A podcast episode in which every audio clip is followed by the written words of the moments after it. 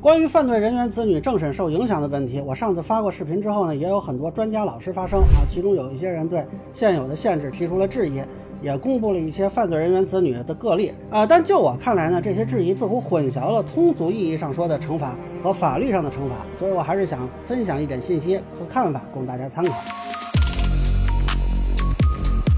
大家好，我是关注新闻和法律的老梁啊。关于犯罪人员子女是否应该在考公、参军等方面受限制？之前呢，我是专门做过一期视频，说过我的观点了，是不认同取消的，而是建议做一定的完善。啊，之后呢，有一些大 V 啊、专家呀和老师都发声啊，很多都是批评这个限制的嘛，并且晒出了一些犯罪人员子女受限制的个例啊，有一个居然是都说上到博士了，但是想当警察当不了啊。然后呢，我这边也是接到了一些网友的质疑，还有人给我留言说，你看某某大神都说了应该取消啊，你懂个屁呀，罪责相适应你都不懂吗？啊，你这个观点违法等等。呃，其实呢，有句话我以前就说过，就是我这人啊不信神。当然了，一些对于限制提出批评意见的老师，我也是很尊重的。但是咱们不为上，不为书，只为实。就算是大神说的啊，我也要看看有没有道理能够说服我。那么现在呢，我还是觉得不能认同他们的观点，就在这里还是解释一下。首先呢，我在之前的视频里就说过，我不认同目前在参军考公方面的限制是一种法律上的惩罚，进而呢，我也不认为这是一个立法问题。所以什么啊惩罚理论呀，什么功利的也好，综合的也罢，什么罪行相适应啊，是不能往这个上面套的。呃，其实很多专家自己也说了，现行法律规范中并没有对犯罪人员子女的限制。上个视频我列出的征兵政治考核工作规定和公安机关录用人民警察政治考察工作方法，恐怕是目前公开资料中能找到的呃仅有的几个文件了啊。但这两个还都不是法律性质啊，只是相关机构内部的一些管理措施。那么，不管这些措施导致了什么结果，肯定不是一个法律上的结果，因此呢，也就不能用法学的规则和逻辑去硬套。但是我上个视频少说了一点，就是这些虽然不是法律上的惩罚，但是呢，是通俗意义上说的惩罚，或者说是报应，或者说是影响啊。那这两者呢是不一样的。显然有很多人把这两者做了混淆。呃，举个例子啊，比如有人偷东西，他翻窗户的时候自己摔死了，啊，通常我们会说这是现世报啊，也可以理解为是一种惩罚。但这个不是法律给他的惩罚，法定刑从来没有规定说啊，小偷翻窗户要摔死。那可能有人说了，哎，这是客观形成的，不是人为导致的。那咱们再举一个人为的例子啊，比如说有一个人他强奸妇女进监狱了，结果他父母生气了啊，说这个不孝之子啊，决定不把遗产给他啊，宁可说我将来都捐了。他的女朋友跟他写信说分手啊，说我们这孩子已经打架了啊，你以后甭琢磨了。那你说这人落到这个下场，他算不算应有此报？啊，我们可不可以理解为是对他的一种惩罚或者报应？但这个显然也不是法律导致的，刑法里也没有规定剥夺继承权，或者说啊，这个人犯罪了，他女朋友就必须跟他分手堕胎，对吧？那也有的女生啊，就愿意等着对方出狱然后结婚啊，这个是你自人选择。那么我们怎么去区分这两者呢？我觉得啊，首先要看这个所谓的惩罚它是不是法律规定导致的，那其次要看实施者是不是以惩罚为目的。比如说这个女生她堕胎分手啊，这个不是法律规定的，女生也不是因为说要惩罚她的前男友，说啊我要警示一下世人，震慑一下社会上的犯罪分子，所以我决定堕胎，我决定跟他分手，不是吧？没有这个理由吧？呃，单纯的就是因为说啊，觉得这个人他不适合成为自己的伴侣啊，我不想跟他过了。那因为人选择伴侣可能影响自己的一生，这个影响很大嘛，所以选择分手，这个都能理解。那这个分手呢，也不是认为说啊，这人就一定不会痛改前非，也不是说他出了监狱不能重新做人，也没有剥夺他将来再找其他女性恋爱结婚的权利。那你只要找得着就行呗。那么现在考公参军涉及的这个单位啊，首先当然也是一个非常重大的一些事项，或者说一些非常关键的一些岗位，呃，对他们这些岗位进行的限制，首先没有法律规定做要求，咱们刚才说了。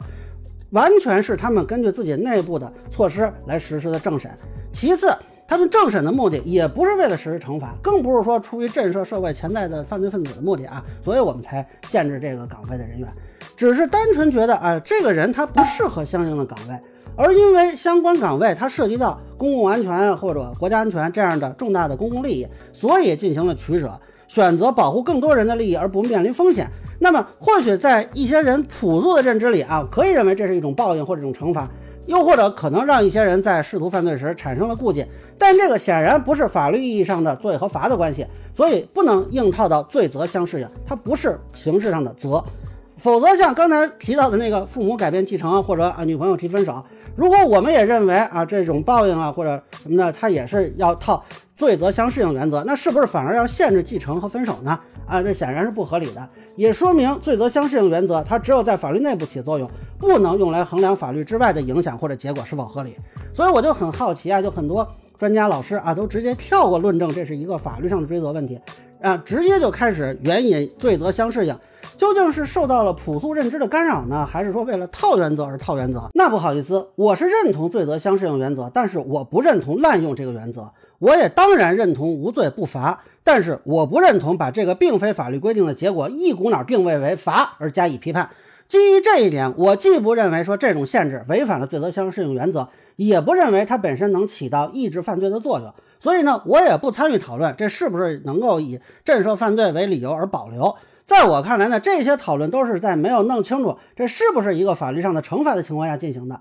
是对于政审制度的一种歪曲或者错误理解。当然，我这么一说呢，估计把那些要求罪行相适应的和觉得说需要这个措施作为震慑的人啊，都给得罪了啊，可能两边的人都得回头来骂我。但是我觉得这个问题如果陷入到是否罪行相适应本身就很荒谬，而且还会陷入到什么才是相适应的死胡同里。那么或许有人会说，哎，你口口声声说这是为了公共利益。但是这是不是一种歧视呢？啊，我认为呢，这个不是歧视啊。这里就有一个很多人考虑这个问题的误区，就是把考公和参军以及去这些重要岗位本身当成了一种福利啊，认为如果不让享受这种福利，就成了歧视。但问题就在于，招收公务员、征兵以及说在重要的岗位上选择人选，它并不是为了说给社会成员提供福利而实施的啊。说我为了给你找一个就业机会。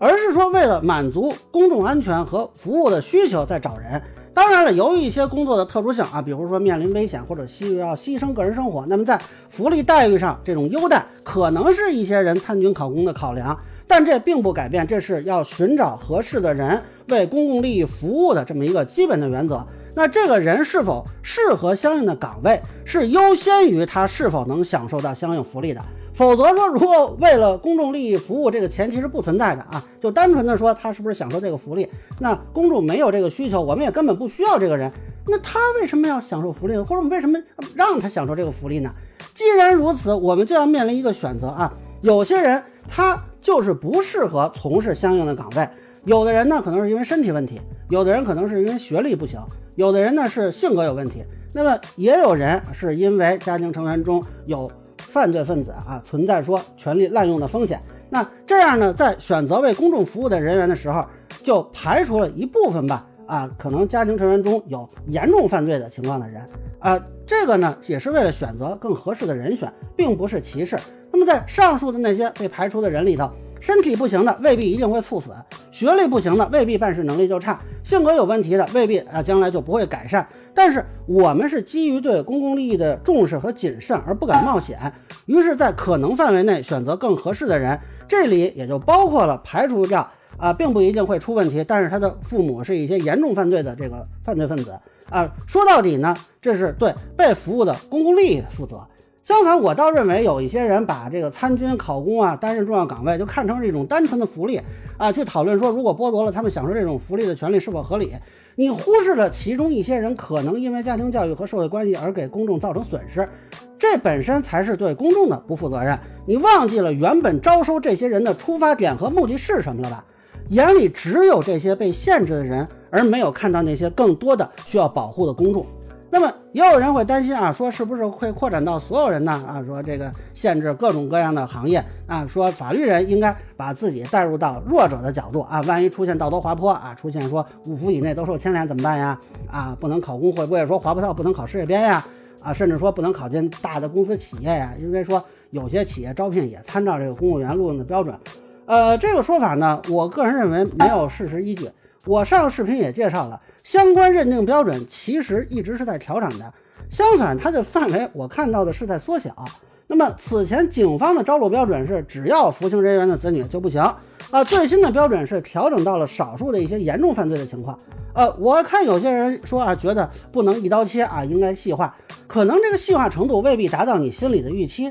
但这显然并不是一刀切呀。相反，我觉得。不考虑实际情况，一味要求彻底取消相关限制，才有一刀切之嫌。当然了，我也承认啊，现在的政审规则它可能并不完美，有明确细化的空间。但是这个话题一开始就是有人建议取消，而不是改进。如果他的建议是改进，那我觉得是可以讨论的。那么说到这个讨论的问题啊，我觉得 现在有一个非常奇怪的风气。就是有些人一看别人跟自己观点不同，就采取一种隔绝的态度啊，动辄拉黑啊、删除啊什么的啊。我看有一个人看了某位老师的视频，痛心疾首，说自己是对方多年老粉啊，说这次必须取关什么的。这我觉得大可不必吧。虽然我跟一些律师老师的观点不同啊，但是我想大家都是出于公众利益在讨论，是希望如何完善现有的政审规则，使得社会更加的安全、更加的公平。我不太同意说啊，一些人是由于给自己留后路，所以才建议取消限制，这可能是开玩笑的吧。且不说这个人大代表提建议，它本身就是法定权利，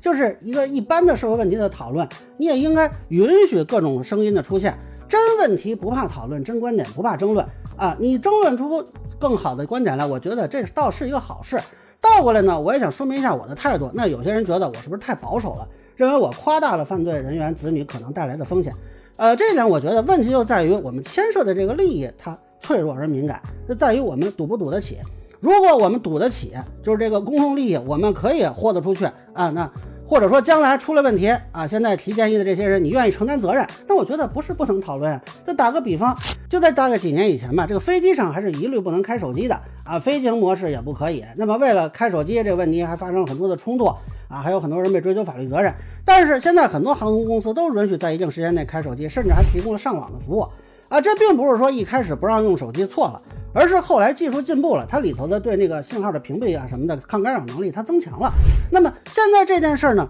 能不能找到更好的办法来防范犯罪人员子女中可能带来风险的情况，进而尽量精准的筛选其中风险较低的人，适当放宽限制，这个不是不能考虑啊。但是有没有这个技术才是关键呀，否则你就是赌博嘛。那如果在没有任何技术改进的情况下，强调哇旅客有用手机的权利，进而要求所有的飞机一律解禁啊，我想应该是没有多少人会同意的。但是为什么在不提防范风险措施的情况下，单纯要求政审放开呢？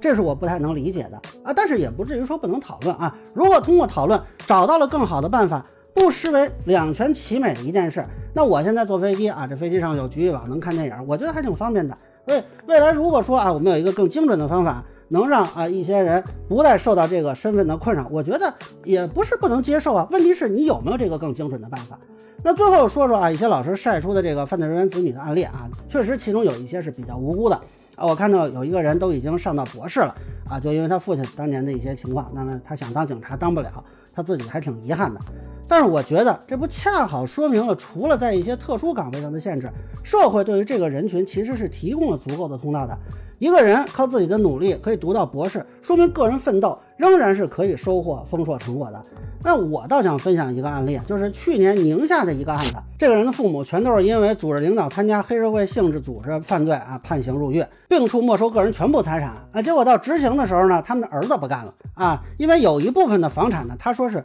生活必须住房，然后他名下的存款呢，他说是亲戚朋友过年时赠予的压岁钱，他认为不应该被执行。就当时看到这儿的时候呢，我还想，哎，压岁钱能有多少？哎，不多的话给人家孩子留下呗。结果仔细一看判决呀，这压岁钱是五百八十一万。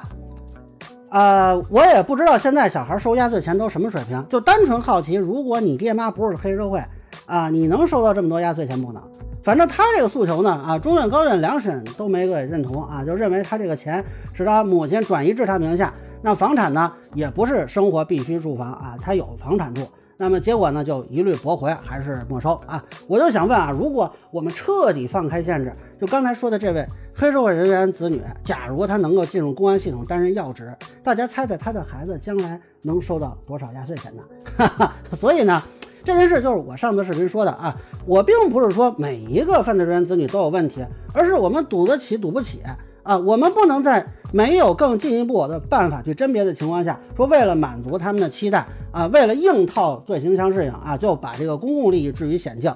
但是我要说明的是，我们这个社会这个国家从来也没有放弃过这个人群。大家要明白，这些人他很多都是犯罪行为的受害者，他们的父母亲人在伤害别人的同时，也伤害到了他们。对于这个人群，媒体、司法机关、政府部门也都是在关注的，也在推进各项的工作。呃，可能很多人并不知道，我国在二零零六年就已经启动了服刑人员未成年子女关爱行动。对于因为父母犯罪啊，然后在服刑的，那么这批人他是有各种方面的照料工作在推进的。比如说，我们现在对于服刑人员的子女无人照料的，是作为事实孤儿纳入这个保障范畴的。当然，现在做的一些工作可能还不够好，不够完善。但是这个社会、这个国家真的从来没有想要放弃你们，只是在一些特别的岗位上啊，我们没有更好的办法进行甄别，或者说甄别的工作做得还不够细致。这个我承认是有的，这也是为什么我认为有改进和细化的必要。那么现在我也看到一些人啊，对这个问题产生了很大的担忧，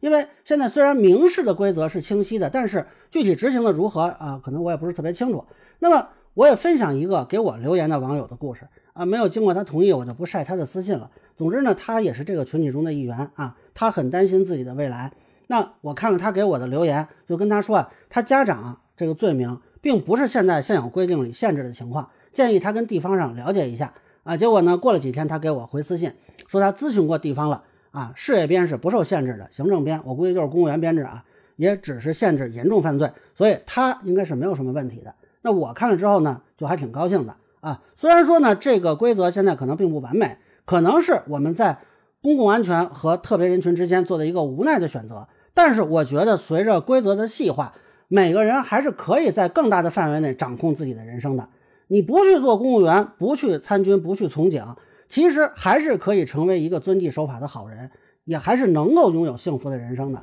绝大多数普通人，他不可能一生下来就抓到一把王炸。但只要能把自己手里的牌打好，就已经是人生赢家。所以还是希望所有人不要丧失信心。我相信政审的这个规则是会慢慢的、不断的完善和改进的。那以上呢，就是我对服刑人员子女政审限制问题的一个分享啊。这期的内容也比较长啊，得罪的人也比较多啊。那还是个人浅见难免说，也欢迎不同意见小伙伴评论区弹幕里给我留言。如果您觉得说的还有点意思，您可以收藏播客老梁不郁闷，方便收听最新的节目。谢谢大家。